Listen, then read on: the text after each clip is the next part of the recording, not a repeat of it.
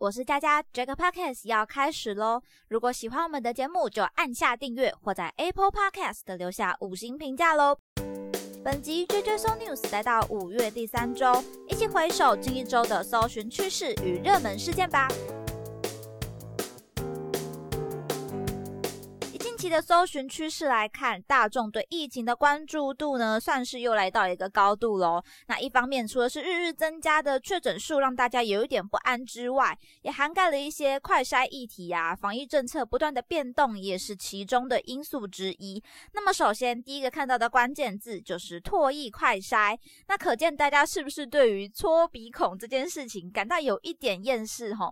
那像我自己疫情到现在，目前进行过一次的这个鼻。烟快筛确实是蛮不舒服的，然后加上过程中你会一直怀疑说，我这样搓到底正不正确？这个深度到底是够还是不够？然后可能还会想要打喷嚏呀，觉得哪里不太舒服这样子。那另外可能包含有一些小朋友，你要用搓鼻子的方式来进行他的快筛的话，可能难度也相对比较高，因为他会觉得不舒服，可能多少就会有一些抗拒啊、乱动的。行为出现，所以可能也会有一点点危险。所以脱衣快筛呢，大家就开始在讨论，到底哪里可以买，到底准不准确呢？那首先购买的通路有三大的连锁药局，像信医。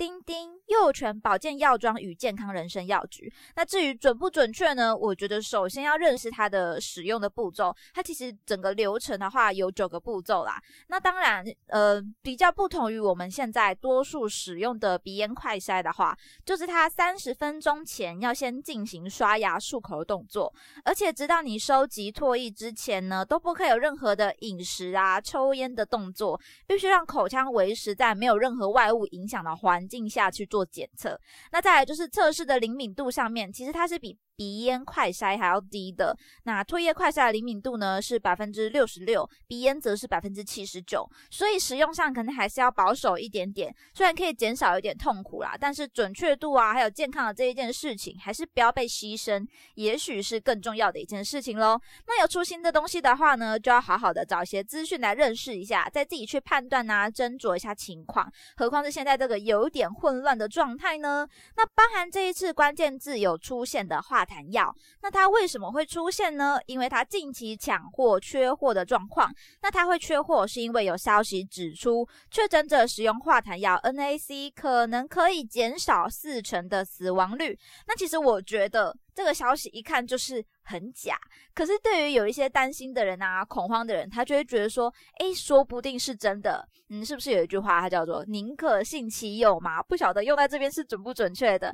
那当然，很快呢，就会有一些专业人士出来解释了。他就有说啊，化痰药呢就是化痰药，不能对抗病毒，必须要记住这件事情。所以各位，快把这个正确的资讯呢告诉你的亲朋好友啦。那其实有时候会发现，俗燕他真的蛮厉害的，因为他就是都会被他说对。像是我们平常一些八卦新闻啊、坏的新闻、假讯息等等，它的传递呢都是超。级超级快速的，所谓坏事传千里，但是正确的资讯啊，或者是好的讯息，它可能的关注度跟扩散的程度就没有那么的优秀。所以，是不是我们的人性呢？他还是喜欢接受一点具有刺激性的讯息呢？那这一次呢，就有一位网红名医苏怡宁，针对这个化痰药的迷思，有说了一个谣言的背后，需要有一大群的白痴一起努力。我不希望你是其中的那一个。所以，我觉得这句话呢，哎，好。好有道理又好直白，非常的适合被收进这个防疫的语录里面哦。如果以后身边有谣传，就是散播谣言的朋友呢，就用这一句话来呛呛他。OK，那我们回到关键字，再来往下看看。其实疫情相关的关键字真的是太多了，还有第四季的资讯啊，零加七的政策，所以我这边不一一介绍，但是我把资讯呢放到我们的脸书贴文当中，大家如果有需要的话呢，都可以去看看哦。那其实我觉得最近这些疫情的状态、防疫的状态，大家对于政策的变化或者是一些定义上，多少都会有一点混乱。不过，在一个慢慢想要回归正轨的状态下，可能多少有一点摩擦都是会的。大家要记得，最最终要注意的，还是要好好关注自己的身体状态。现在就是自己要最保护自己的时候喽。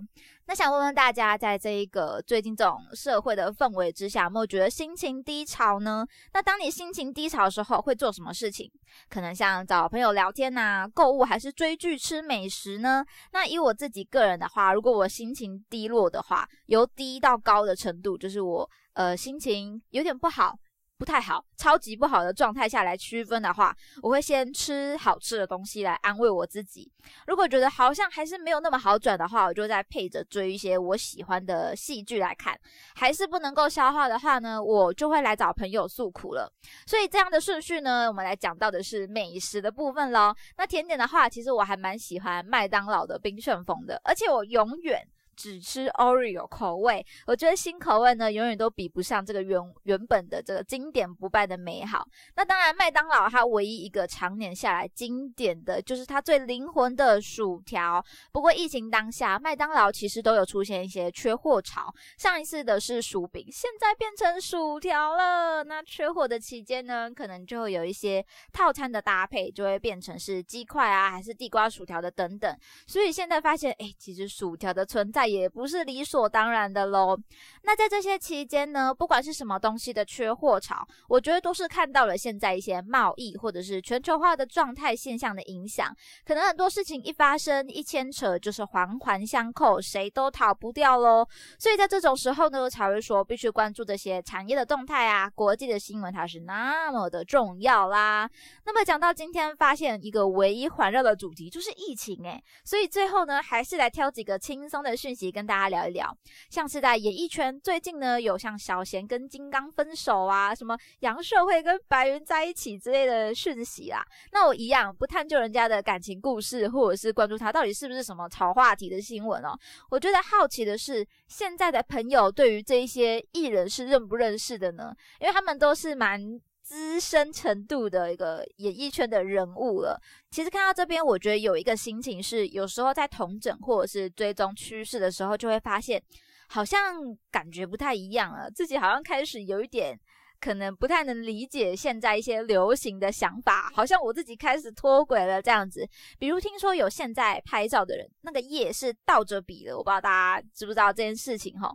那其实我觉得这个动作它有一点点不太符合人体工学。好，这这不是重点啦，就是如果我们要把这一件事情呢谈回到我们刚刚讲到这些资深艺人的话，也许我们就可以用这样的方式来区分了。可能认识他们的人比的夜是正的，那不认识的人呢比的夜是倒的这种。的 分法哈，OK。不过说真的哦，不要停止追踪实施的这一件事情是蛮重要的。你可以不认同，可以做不来，但是不要不知道。那这也是我们这个 JJ Song News 系列希望可以跟大家一起迈进的部分啦。那么本周的这个 Podcast 就分享到这边，欢迎大家可以到社群贴文下留言分享看法。JJ Song News 系列与大家一起思考与迈进，期待您下次继续收听。我是佳佳，大家拜拜。